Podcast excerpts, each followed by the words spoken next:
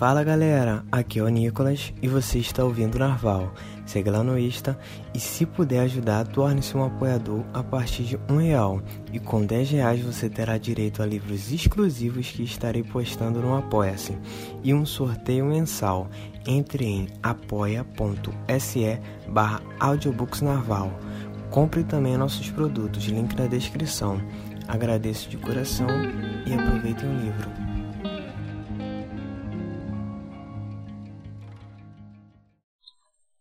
Nunca deixe de tentar. Michael Jordan. Apresentação e comentários de Bernardinho. Dedico esse livro aos meus amigos mais próximos e à minha família, pela inspiração e pelo apoio que me proporcionaram, e aos meus pais, pelo amor e pela orientação que me ofereceram ao longo de toda a minha vida. Eles são a minha verdadeira fonte de inspiração. Michael Jordan. Na vida como no esporte. Esse livro abre a coleção Na Vida como no Esporte, que tem como objetivo revelar os princípios e valores nos quais grandes atletas e treinadores pautaram suas trajetórias. Suas lições, simples e diretas daqueles que lideraram suas equipes nas batalhas esportivas e nos momentos de decisão ou tiveram atuações importantes mesmo como meros participantes, sendo considerados heróis e muitas vezes, por que não, até mesmo vilões.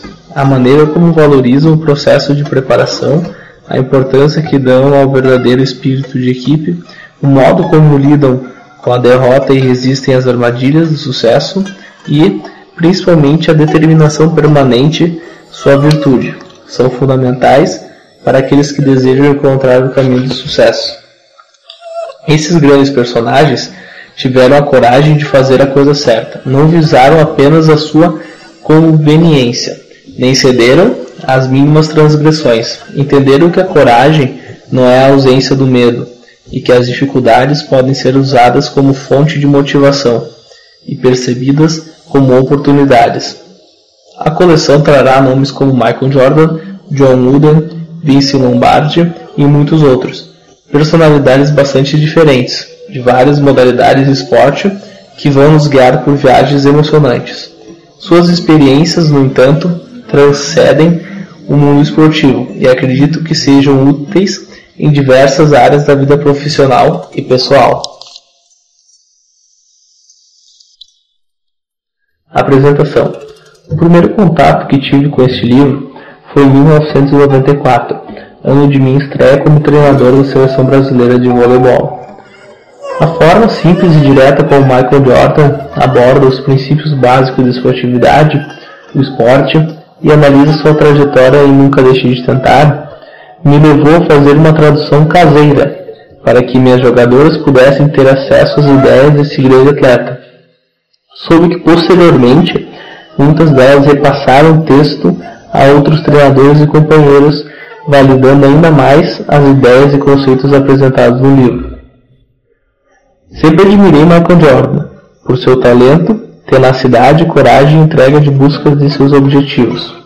E a partir de uma coletânea de livros e vídeos sobre sua trajetória, tentei compreender os pilares sobre os quais ele construiu seu sucesso. Certamente seu exemplo rompeu os limites do esporte, e os conceitos aqui descritos são úteis para a reflexão de qualquer profissional acuado pela pressão permanente por resultados, em um mundo cada vez mais competitivo. Agora, Convidado pela editora Sextante, minha intenção é contextualizar algumas questões, fazendo assim uma leitura comentada do livro. Destaquei os trechos que considerei mais relevantes e, ao final de cada capítulo, apresento minhas observações no boxe ponto a ponto. Muito foi dito e escrito sobre esse, esse campeão e ícone da história do esporte mundial. Mas há alguns anos depoimentos que acredito ilustram bem esse grande personagem. O treinador Mike Krzyzewski, conhecido como Coach K, atual técnico da seleção norte-americana de basquetebol, medalha de ouro nas Olimpíadas de Pequim e da equipe da Universidade de Kentucky, aborda em seu livro Beyond Basketball, Além do Basquetebol, os valores essenciais do esporte e da vida, ao tratar do tema a respeito. Ele cita Michael Jordan em uma breve e significativa passagem. Era o ano de 1992 e o Dream Team norte-americano, que ganharia a medalha de ouro nas Olimpíadas de Barcelona, estava se preparando para a competição. Ao fim de um treinamento, Jordan se dirige ao coach K, que faria parte da comissão técnica e pede: Treinador, o senhor poderia me ajudar em uns exercícios extras de arremesso? Coach K não apenas concordou, como ficou animado com a ideia de interagir com o supercampeão. Ao terminar os exercícios, Michael Jordan vira-se para o treinador e diz: Muito obrigado, coach. Uma passagem bastante simples, que retrata a educação e respeito que o ídolo internacional dispensava a todos com quem se relacionava. Coach K observa que Michael tratava todo mundo independentemente da posição ou cargo ocupado com o mesmo respeito. O grande escritor Gabriel Garcia Marques escreveu: Aprendi que um homem só tem o direito de olhar outro de cima para baixo quando está o ajudando a se levantar. Outro depoimento foi dado pelo treinador Doug Collins, que trabalhou com Michael Jordan no Chicago Bulls no início de sua carreira e fala sua capacidade de liderança, sua permanente motivação e seu exercício de superação. Ao ser questionado sobre a dificuldade de trabalhar com o atleta do quilate de Michael Jordan, ele respondeu: É muito simples. Ele me auxilia bastante, pois sempre chega para cada treinamento disposto a desafiar seus limites, dando 100%. O difícil é entender como alguém com um talento menor do que o dele poderia se dedicar menos do que ele. Isso é liderança pelo exemplo. A busca permanente da evolução e a consciência do valor do aprimoramento contínuo. Uma outra situação que me remete a Michael Jordan ocorreu no Campeonato Mundial de Voleibol Feminino em 1994. Quando eu dirigia a seleção brasileira, enfrentávamos a equipe russa na semifinal. Depois de vencer o primeiro set, sofremos uma virada, perdendo o segundo e o terceiro sets. No quarto, nos encontrávamos em desvantagem de 0 a 5 no placar.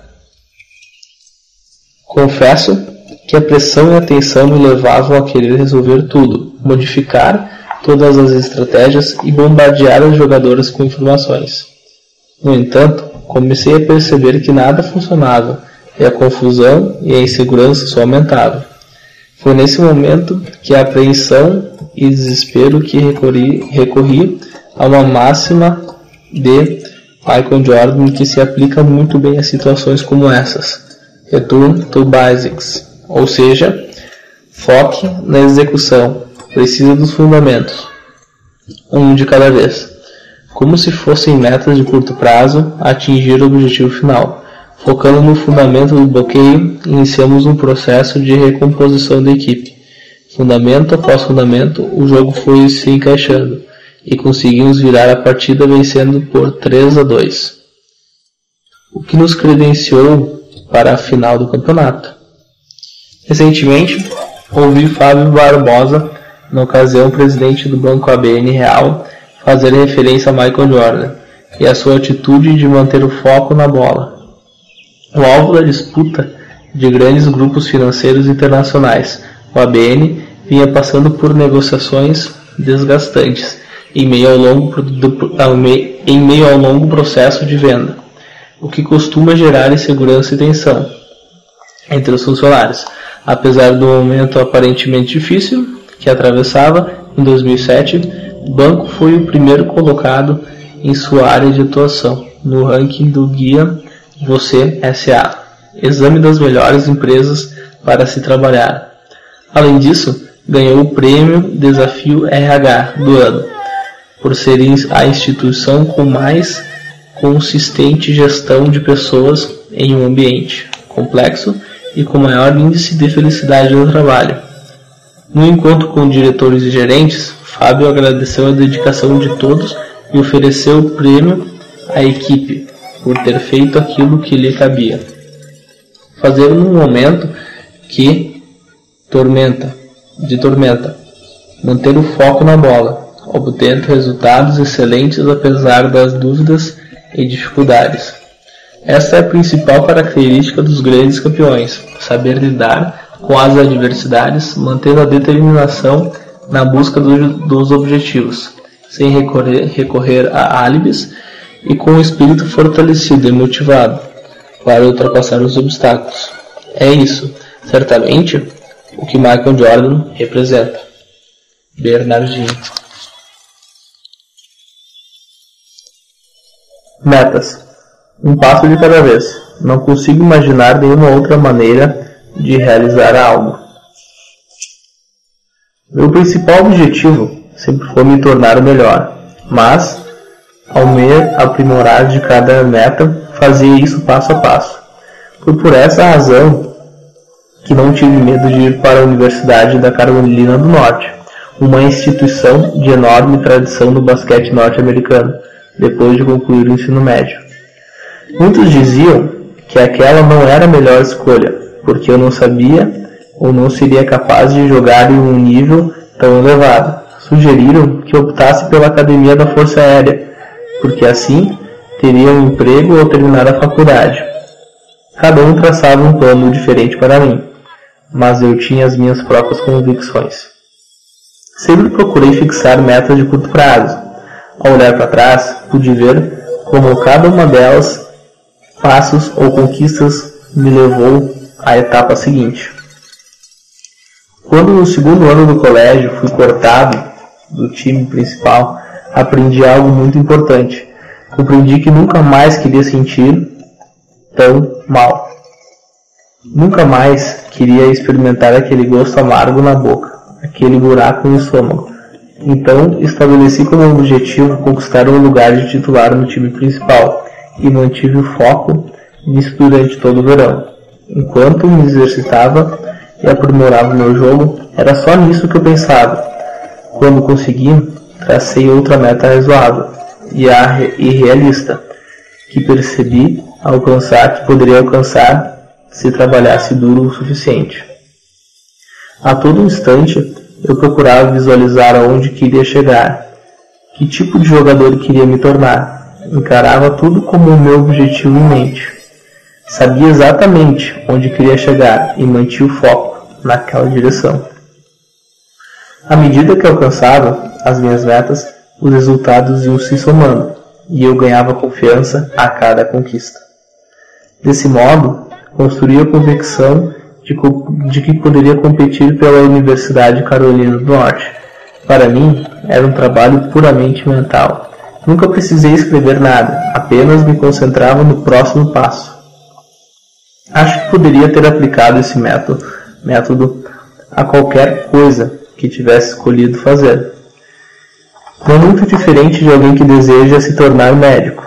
Se esse é seu objetivo, mas você só tira nota 5, nota 5 em biologia, a primeira coisa que você deve fazer é tirar 7, para então tirar 10.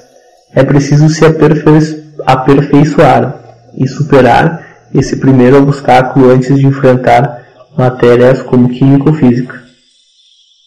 De pequenos passos, se não estará correto, correndo o risco de sofrer todo tipo de frustrações.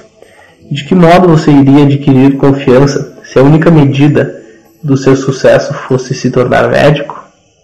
Se você se esforçasse ao máximo e não conseguisse, isso significaria que toda a sua vida é um fracasso? É claro que não. Todas essas etapas são como peças de um quebra-cabeça. Juntas, elas formam, formam uma imagem. Quando a imagem está completa, a meta foi atingida. Se isso não acontecer, não é razão para ficar deprimido. Se você fez o melhor que pôde, terá conquistado algo ao longo do caminho. Poucos conseguem formar a imagem completa. Nem todos chegam a ser o melhor vendedor ou o melhor jogador de basquete. Mas ainda assim você pode ser considerado um dos melhores e, portanto, um sucesso. É por essa razão que sempre fixei metas de curto prazo seja no golfe, no basquete, nos negócios, na vida familiar ou até mesmo no beisebol. Estabeleço metas realistas e mantenho foco nelas. Faço perguntas, leio, ouço. Não tenho receio de perguntar quando não sei algo. Porque deveria? Estou tentando chegar a algum lugar. Ajude-me. Me dê uma orientação. Não há nada de errado nisso. Um passo de cada vez. Não consigo imaginar nenhuma outra forma de realizar algo. Comentários. Ponto a ponto. 1. Um. Quando fala em se tornar melhor, Michael Jordan trata da busca pela excelência. Devemos seguir seu exemplo ao tentar desenvolver plenamente nosso potencial, evitando nos comparar com os outros. Comentário 2. É fundamental fixar metas de curto prazo para que possamos avaliar passo a passo o nosso desempenho e verificar se o nosso caminho se mantém alinhado ao objetivo final. Comentário 3. Ao relatar seu corte da equipe, Jordan mostra como usar a derrota como fonte de motivação, passando a se dedicar de forma ainda mais intensa à preparação na busca da realização de seu sonho. Derrotas podem ser encaradas como lições de sabedoria. Para isso, devemos assumir nossas responsabilidades, sem atribuir culpas a terceiros. Precisamos investigar as verdadeiras causas da derrota para que possamos aprender com nossos erros e corrigir nossas estratégias futuras. Comentário 4. Se há uma característica comum aos grandes campeões em qualquer área de atividade, é a habilidade de manter o foco. Há algum tempo li um artigo na revista Fortune intitulado What It Takes to Be Great, em que pesquisadores ingleses revelam as virtudes que caracterizam as pessoas excepcionais, determinação e foco. Eles chegaram à conclusão de que o verdadeiro talento está na capacidade de trabalhar duro na busca de um objetivo preciso. 5. É importante determinar metas factíveis para não gerar frustrações. Numa palestra para os funcionários de uma grande empresa, comentei que ao assumir o comando da seleção feminina em 1993, estabeleci como objetivo chegar ao pódio, ou seja, ser um dos três primeiros colocados em todas as competições de que participássemos. Embora ambiciosa, essa meta parecia realizável. Fui indagado por que o objetivo principal não tinha sido conquistar o ouro em todas as competições. Expliquei então que estaria conduzindo a equipe a inevitáveis frustrações, pois enfrentaríamos adversárias extremamente competentes e vitoriosas, como Cuba, que dominava o cenário mundial na década de 1990. Lutávamos sempre pelo ouro, mas entendíamos que, que desempenhos excelentes muitas vezes nos conduziriam à prata ou ao bronze, e que isso também deveria ser encarado como sucesso. Comentário 6. John Muller um dos maiores treinadores da história do basquetebol universitário americano, diversas vezes campeão com suas equipes da UCLA, nos apresenta a seguinte definição de sucesso: é paz e espírito proveniente da consciência de que você fez o maior esforço possível para se tornar o melhor dentro do seu potencial. Ele reforça assim a importância da busca permanente pela excelência. Comentário 7. Há pouco tempo assisti uma palestra do presidente da Vale, Roger Angeli, sobre empreendedorismo. Ao ser questionado sobre um tipo de conselho e orientações que dava aos seus filhos, ele respondeu: Sejam curiosos. Agnelli contou que os instigava constantemente a perguntar, ler e estudar, cultivando a humildade e tendo consciência de que a vida é um processo de aprendizado permanente. Medos. O medo é uma ilusão. Não fico pensando nas consequências de errar. Um arremesso decisivo. Por quê? Porque quando pensamos nas consequências, sempre imaginamos um resultado negativo. Se vou me atirar de um lago, ainda que não saiba nadar, penso que serei capaz de nadar, nem que seja apenas o suficiente para sobreviver. Não vou pular e ficar pensando comigo mesmo. Acho que posso nadar, mas talvez eu me afogue. Se estou mergulhando em uma situação, mentalizo que vou ser bem sucedido. Não fico imaginando o que vai acontecer se eu fracassar. Posso entender como algumas pessoas se deixam paralisar pelo medo do fracasso. São influenciadas por companheiros e colegas ou pela ideia de um resultado negativo. Podem ter medo de fazer feio ou de ficar constrangidas. Mas isso, para mim, não basta. Eu concluí que, para conseguir alguma algo em minha vida, precisava ser agressivo tinha que ir à luta e brigar por aquilo. Não, não acredito que seja possível conseguir qualquer coisa com uma atitude passiva. Sei que para algumas pessoas o medo pode ser um obstáculo, mas para mim não passa de uma ilusão. Uma vez que esteja envolvido, não penso em nada que não seja o que eu quero conquistar. Qualquer medo é uma ilusão. Você acha que há algo atrapalhando o seu caminho, mas na verdade não há nada ali. O que existe é uma oportunidade para você fazer seu melhor e obter sucesso. Se, no fim, o meu melhor não for suficiente, pelo menos eu poderei olhar para trás e dizer que eu não tive medo de tentar. Talvez eu não fosse bom o bastante, mas não há nada de errado nisso, nem nada a temer. O fracasso sempre me levou a tentar com mais entusiasmo na vez seguinte. Por isso, meu conselho sempre é pensar positivo e buscar em cada fracasso o combustível para uma nova tentativa. Às vezes, o insucesso nos deixa mais perto de onde queremos chegar. Se estou tentando consertar um carro, toda vez que faço algo que não funciona, fico mais perto de encontrar a solução. As grandes invenções do mundo foram procedidas de centenas de fracassos antes que as respostas certas fossem encontradas. Às vezes acho que, no esporte, o medo vem da falta de foco ou de concentração. Se no momento de um arremesso livre, diante da cesta, eu imaginasse que os milhões de pessoas que me assistiam à minha jogada pela TV jamais teria conseguido fazer alguma coisa. Assim, mentalmente, procurava me colocar no ambiente familiar. Pensava nas infinitas cestas que já tinha feito, com os, com os mesmos movimentos, usando a mesma técnica. Portanto, esqueça o resultado. Você sabe que está fazendo a coisa certa. Relaxe e execute. A partir daí, você já não está mais no controle. Está fora de suas mãos. Então, não se preocupe mais. Não é muito diferente de apresentar um projeto no mundo dos negócios ou um trabalho na escola.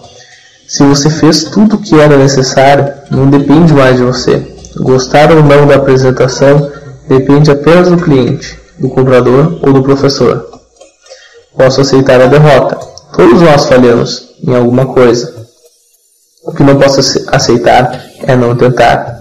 É por isso que eu não tive medo de me arriscar no beisebol não posso dizer, bem, não vou fazer isso porque estou com medo de não conseguir entrar para o time. Isso para mim não basta. Não importa que você vença ou não, desde que dê tudo que há em seu coração e se empenhe 110% naquilo que está fazendo. O medo é uma ilusão. Comentário 1. Ponto a ponto. É interessante ver como Michael Jordan aborda o tema do medo e a sensação de pânico que paralisa as pessoas diante da possibilidade de fracasso. Ao se depararem com grandes barreiras ou dificuldades, muitos desistem, pois as consideram intransponíveis. Já Michael Jordan as encara como oportunidades, desafios a serem enfrentados. Vou citar mais uma vez Coach K em seu livro Bayern Basketball. Ele diz, ele diz que a coragem não é exatamente a ausência de medo, mas a capacidade de dominar essa emoção. Quem de nós não sente tensão ou mesmo temor num momento de decisão? Seja um grande jogo, uma prova ou uma apresentação. O que nos dá segurança é a convicção de nossa preparação. Comentário 2. Quando Michael Jordan fala do combustível para uma nova tentativa, está se referindo ao processo de automotivação, a necessidade de reverter um quadro negativo.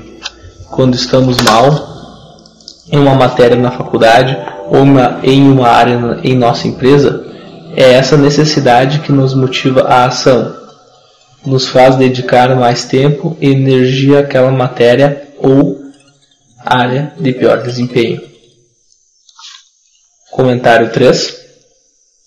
Jordan apresenta a importante ferramenta para nos ajudar a controlar as emoções, entre elas o medo. Nos momentos de grande tensão, devemos nos concentrar na execução, na técnica utilizada, nos movimentos, evitando pensar sobre as consequências ou resultados.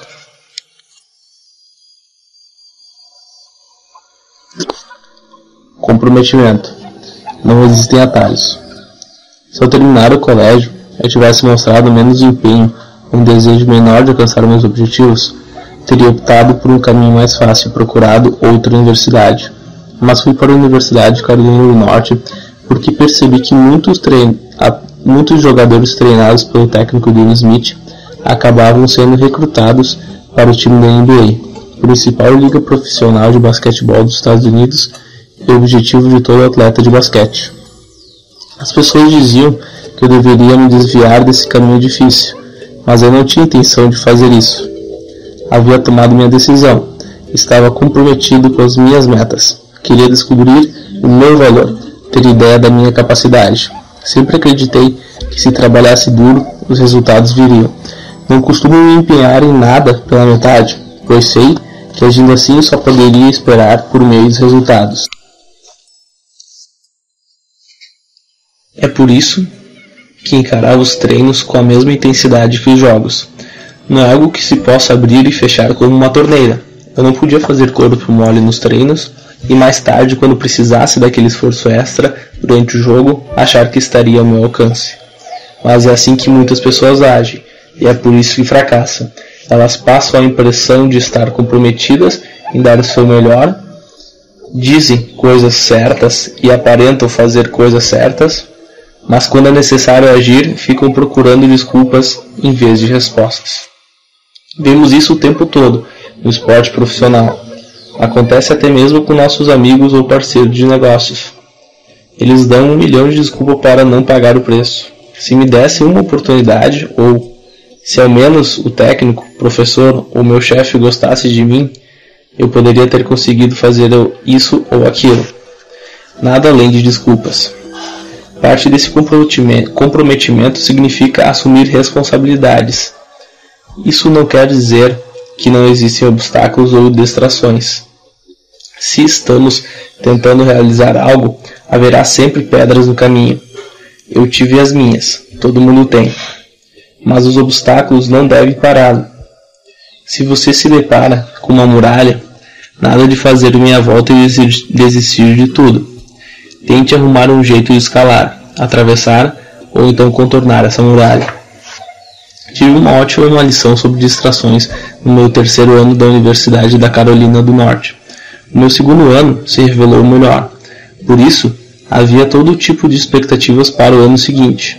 O que eu tentei foi corresponder todas as expectativas, que na realidade eram expectativas dos outros.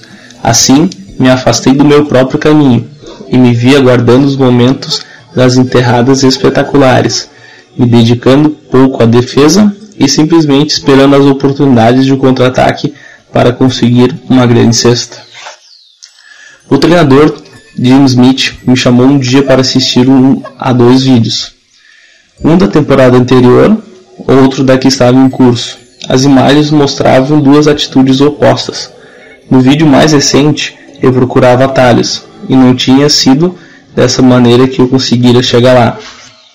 Eu ainda possuía desejo, mas tinha perdido totalmente o foco.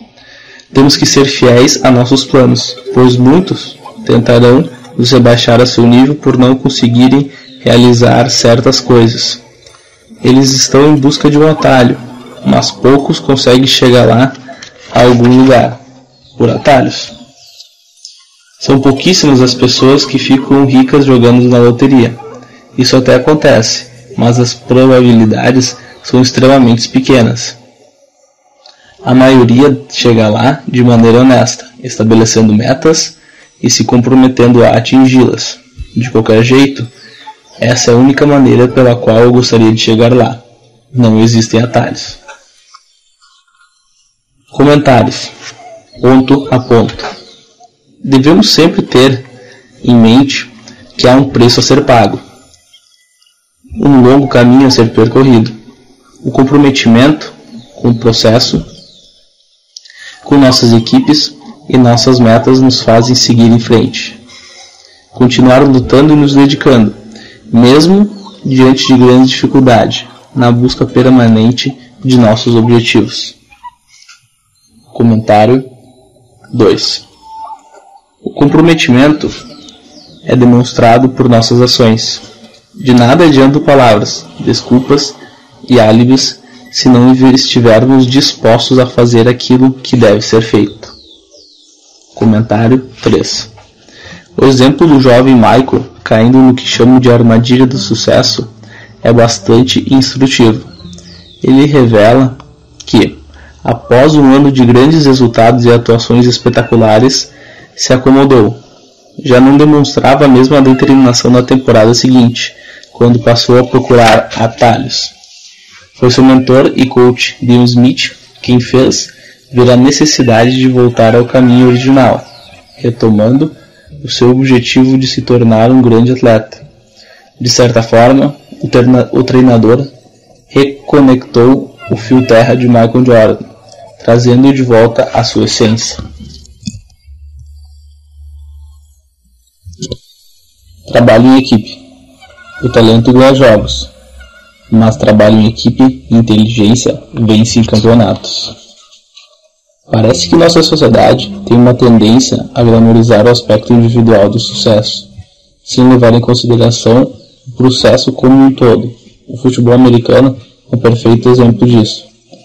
Temos o quarterback, um armador, um cara muito inteligente, provavelmente capaz de carregar o time.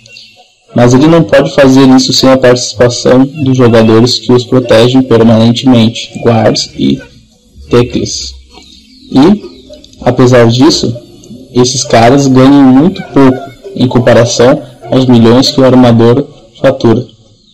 Isso não faz sentido. Se ele não tivesse esses jogadores na sua frente, seus milhões não valeriam nada.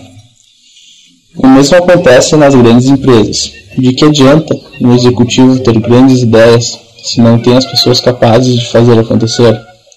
Se não possui todas as peças em seus lugares Especialmente na linha de frente, essas ideias não significam nada. Podemos ter o melhor vencedor do mundo, mas se o pessoal encarregado da produção não for bom, ninguém vai querer comprar. No meu time, o Chicago Bulls, havia dois jogadores com habilidades distintas: Bill, um grande pivô, e John, um grande arremessador. E encontramos um meio de usar esses talentos dentro da estrutura da equipe. O mesmo acontece com os trabalhadores que ocupam os degraus mais baixos na escada corporativa. Os gerentes, da mesma forma que os treinadores, têm que descobrir como colocar os talentos individuais a serviço dos interesses da empresa. Quando começamos a ganhar campeonatos, havia um entendimento quanto ao papel que cada um dos 12 jogadores desempenhava. Conhecíamos as nossas responsabilidades e habilidades. Nós sabíamos, por exemplo, que era importante utilizar Bill de forma intensa no início da partida, para tentar colocá-lo em bom ritmo no jogo. Sabíamos que se John acertasse seu primeiro arremesso, isso abriria caminho para os outros jogadores. Era esse tipo de coisa que precisávamos compreender e aceitar se quiséssemos realmente ganhar aqueles campeonatos. Levamos algum tempo para entender isso. É um processo altruísta e, em nossa sociedade, às vezes é difícil lidar com a necessidade de desempenhar uma função específica em vez de tentar ser um superastro. Existe uma tendência a não se considerar todas as partes que fazem com que o conjunto funcione. É claro que alguns altos e baixos são inevitáveis, principalmente quando temos pessoas tentando alcançar os objetivos mais elevados. Mas, quando pisávamos na quadra, sabíamos do que éramos capazes. Em situações de pressão, os jogadores pareciam se conectar uns aos outros, como um conjunto coeso. É por essa razão que conseguimos vencer tantas disputas apertadas. E foi por isso que conseguimos derrotar equipes mais talentosas. Existem muitos times que, apesar de contar com grandes jogadores, nunca chegam a conquistar títulos. Na maior, na maior parte do tempo, esses atletas não se mostram dispostos a se sacrificar pelo interesse geral do grupo. A ironia da situação está em que, no fim, a relutância desses jogadores em se sacrificar pelo bem coletivo só dificulta ainda mais a conquista de suas metas individuais. Se há uma coisa que eu aprendi na Universidade Carolina do Norte, e trata-se de algo que eu acredito plenamente, é que se você projeta e alcança resultados em termos de equipe, as recompensas individuais acabarão acontecendo naturalmente. O que eu acho disso? Prefiro contar com cinco jogadores menos talentosos, porém mais dispostos a fazer as coisas juntos, do que com cinco que se consideram astros e não se mostram dispostos a se sacrificar em prol do conjunto. O talento ganha jogos, mas o trabalho em equipe e inteligência vence campeonatos. Comentários. Ponto a ponto. Comentário 1. Durante os Jogos Pan-Americanos de 2007, dediquei meu pouco tempo livre à leitura de Moving Chains, de Tom Brady, tricampeão da Liga Profissional de Futebol Americano, NFL, com a equipe do New England Patriots.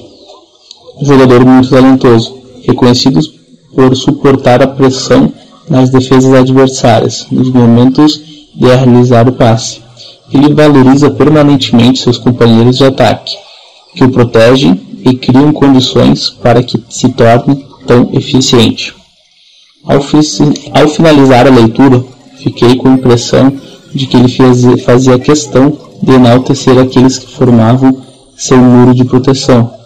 E creio que essa consciência foi decisiva para a conquista desses três campeonatos. Comentário 2. Um verdadeiro time, para mim, são pessoas com objetivos comuns e, sobretudo, a consciência de que só atingirão esses objetivos com a participação de todos, mesmo daqueles que possam parecer menos importantes. Um time é formado por talentos complementares, portanto, não há elementos de menor valor, mas sim com funções e atribuições diferentes. Comentário 3 Ao longo desses oito anos em que estive à frente da seleção brasileira de voleibol masculino, formei a convicção de que grandes resultados são consequência do que chamo de consciência coletiva. Isso pode ser comprovado pela divisão dos prêmios individuais. O jogador eleito o melhor em um fundamento de vídeo com seus companheiros o dinheiro recebido. Ele sabe que não teria sido premiado sem a colaboração de toda a equipe. E há uma frase de John Wooden que ilustra bem a importância de todas as peças para o bom funcionamento do conjunto. São necessárias 10 mãos para fazer uma cesta. No basquete, como na vida. Comentário 4. O maior obstáculo no processo de construção de um time surge quando egos, vaidades levam as pessoas a focar apenas em conquistas individuais. Como consequência, as metas coletivas não são realizadas e, muito provavelmente, os prêmios individuais tampouco são conquistados. Fundamentos. No instante em que você se afasta dos fundamentos, tudo pode ir por água abaixo. Os fundamentos foram a parte mais crucial do meu desempenho na NBA. Tudo que eu fiz e conquistei está relacionado ao modo como lidei com essas técnicas e como as apliquei de acordo com as minhas habilidades.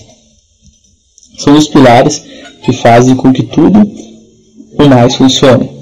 Não importa o que você esteja fazendo ou tentando realizar, não deve ignorar os fundamentos se o seu objetivo é ser melhor. Há muitas pessoas com grandes habilidades, mas se não sabem aplicá-las em situações específicas, qual a sua utilidade? Não basta ter uma impulsão extraordinária. Será que você consegue arremessar bem o suficiente para pontuar se não estiver em uma posição para dar uma enterrada? E daí, se você é capaz de decorar um livro inteiro para fazer uma prova, você realmente aprendeu alguma coisa? Mas alguns não encaram as coisas desse jeito. Estão atrás de gratificações instantâneas e, então, às vezes, tentam pular algumas etapas. Talvez não pratiquem o controle de bola, porque tem pouca posse de bola durante as partidas. Talvez não desenvolvam técnicas apropriadas de arremesso, porque apostam totalmente na sua estrutura para marcar pontos. Pode ser que você consiga ir levando nas etapas iniciais, mais cedo ou mais tarde suas limitações aparecerão.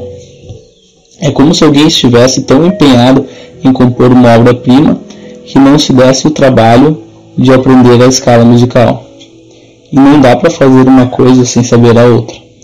No instante em que você se afasta dos fundamentos, seja a técnica perfeita, a ética do trabalho ou a preparação mental, tudo isso pode ir por água abaixo no seu jogo. No seu trabalho, na escola, no seu emprego ou no que quer que esteja fazendo. Vejamos a NBA. Há atletas que, apesar de terem grandes habilidades, não conseguem superar suas dificuldades, porque não dominam os fundamentos, não possuem a base sobre a qual podem se desenvolver. Observem todos aqueles jogadores enormes que eram astros na universidade, mas que acabaram no banco de reservas na NBA. Alguns até conseguiram subir um nível após outro por causa de seu tamanho e força, mas quando tentaram chegar ao nível máximo, isso não foi suficiente, já era tarde demais. Na Universidade de Carolina do Norte, todo mundo dizia que Dean Smith estava reprimindo meu potencial, em tom de brincadeira. Eles falavam que o treinador era o único sujeito no mundo capaz de fazer Michael Jordan ficar abaixo dos 20 pontos. Mas ele, mas ele me ensinou o jogo, me fez compreender a importância dos fundamentos e como aplicá-lo às minhas habilidades individuais. Foi isso que me transformou num jogador completo. Quando cheguei à NBA e tive que aperfeiçoar diferentes aspectos do meu jogo, arremessando ou defendendo eu tinha a base, sabia como chegar lá. A partir do momento em que entendemos a importância dos pilares da construção, começamos a compreender a operação como um todo.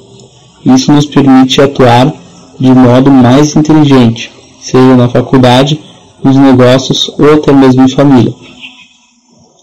Foi isso que fez Larry Bird, um jogador tão excepcional. Ele dominou a essência dos fundamentos, a tal ponto que conseguiu superar suas limitações físicas. Falando assim parece fácil, mas não é. É preciso monitorar constantemente a execução dos fundamentos porque a única coisa que pode variar é a atenção que você dedica a eles. Os fundamentos nunca vão mudar. Tudo se resume a um lema muito simples. Existe um jeito certo e um jeito errado de fazer as coisas. Você pode praticar arremessos durante 8 horas por dia, mas se a sua técnica estiver errada, tudo o que irá conseguir fazer é se tornar muito bom em arremessar a bola do jeito errado domine os fundamentos e o seu desempenho será sempre crescente. Mas se você se afastar dos fundamentos, tudo pode ir por água abaixo. Ponto a ponto. Comentários. Comentário 1. Em qualquer área de atuação, é preciso identificar os fundamentos essenciais que constituirão os pilares da construção de uma carreira. Como o próprio Jordan diz, não devemos buscar atalhos nem pular etapas e sim lançar mão de todas as ferramentas necessárias a um crescimento profissional permanente. Sem uma base sólida, ou seja, fundamentos bem trabalhados, esse desenvolvimento será comprometido. Comentário 2. Se analisarmos a carreira vitoriosa de Jordan e todos os momentos nos quais, sob enorme pressão, ele soube se superar, chegaremos à conclusão de que o perfeito domínio dos fundamentos foi a chave para seu sucesso. Comentário 3 O comentário de Dino Smith, ser o único treinador no mundo capaz de limitar Michael Jordan ao máximo de 20 pontos por partida, merece uma reflexão. O treinador reconhecia o enorme talento de Jordan, mas tinha como missão transformá-lo num atleta completo, com domínio absoluto de todos os fundamentos, portanto, com capacidade para ser bem-sucedido em qualquer nível de competição. Não queria um solista, preocupado em apenas fazer cestas, mas um jogador que atuasse em todas as frentes e levasse a sua equipe aos títulos. Liderança. Sem o respaldo do desempenho do trabalho duro, as palavras não significam nada. Sempre tentei liderar pelo exemplo. Isso tem a ver com a minha personalidade. Nunca tentei motivar as pessoas falando, porque não acho que palavras signifiquem tanto quanto ações. Costuma-se dizer que uma imagem vale mais do que mil palavras. Procurei, então, pintar um quadro que mostrasse trabalho duro e disciplina, e nunca parei. No instante em que eu diminuir o ritmo, especialmente se sou encarado como líder do meu time ou da minha empresa, estarei abrindo espaço para que outros também diminuam o seu. Por que não? Se a pessoa que está acima tira um dia de folga, ou se não se esforça, por que os outros não deveriam fazer o mesmo? O líder tem que fazer por merecer o título. Ninguém se torna líder só por se tornar o melhor jogador do time, o mais inteligente da turma ou o mais popular. Você tem que conquistar o respeito de quem está ao seu redor por meio de suas ações. É preciso agir de maneira coerente, seja em um treino de basquete, um encontro de vendas ou na relação familiar. Os que estão à sua volta precisam saber o que esperar de você. Tem que confiar que você estará lá, que seu desempenho será consistente, jogo após jogo, sobretudo quando as coisas ficarem difíceis. Em última análise, técnicos ou jogadores podem dizer o que, o que quiserem, mas se suas palavras não forem respaldadas por desempenho e trabalho duro, o discurso não significará nada. Foi por isso que tentei jogar mesmo com pequenas conclusões, para estabelecer um princípio e uma referência. Se eu era considerado o melhor jogador, ou se estava ganhando mais dinheiro, queria que todos soubessem que merecia aquilo. Queria que compreendessem que meu sucesso não acontecia por acaso. E queria que todos à minha volta soubessem que eu também estava os observando. Um líder não deve procurar desculpa. É necessário que haja qualidade em tudo que faz, na quadra, fora da quadra, na sala de aula, no playground, na sala de reuniões, fora do trabalho. Ele deve transferir essa energia para qualquer ambiente em que esteja. E tem que estar disposto a sacrificar certas metas individuais se necessário, pelo bem da equipe. Acho também que o líder é aquele que já foi bem sucedido em determinadas situações e não tem medo de se arriscar liderando os outros pelo mesmo caminho. Alguém com visão quase uma habilidade para enxergar o futuro, para antecipar o que está por vir. Mas ao longo do caminho, você deve sustentar aquilo em que acredita e se agarrar às suas convicções. Todas as pessoas que admiro agem assim. Meus pais são assim. Eu sabia que poderia contar com eles quando a pressão aumentasse. Confiava neles. Treinador Smith era assim. Acho que as pessoas que admiro, Julius, jogador de basquete do Philadelphia, Denzel, Spike Lee e Martin Luther King, criaram suas próprias visões.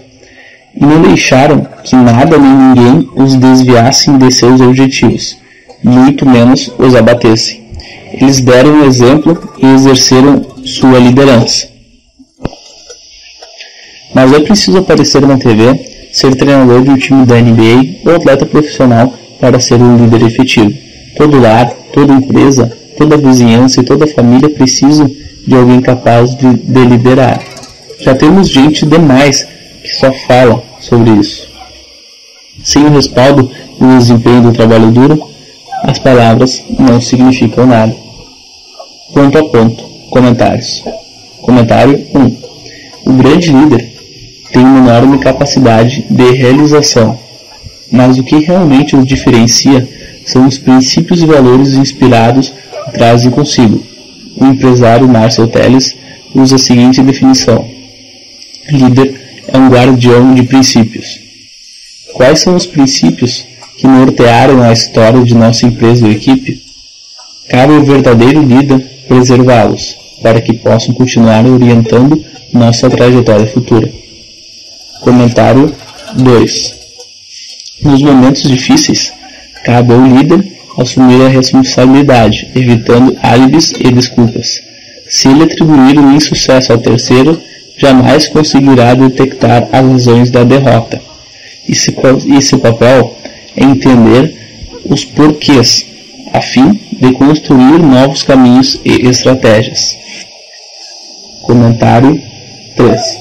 Muitas vezes, temendo a impopularidade de uma decisão, o líder acaba sendo seduzido pela conveniência, afastando-se de suas verdadeiras convicções.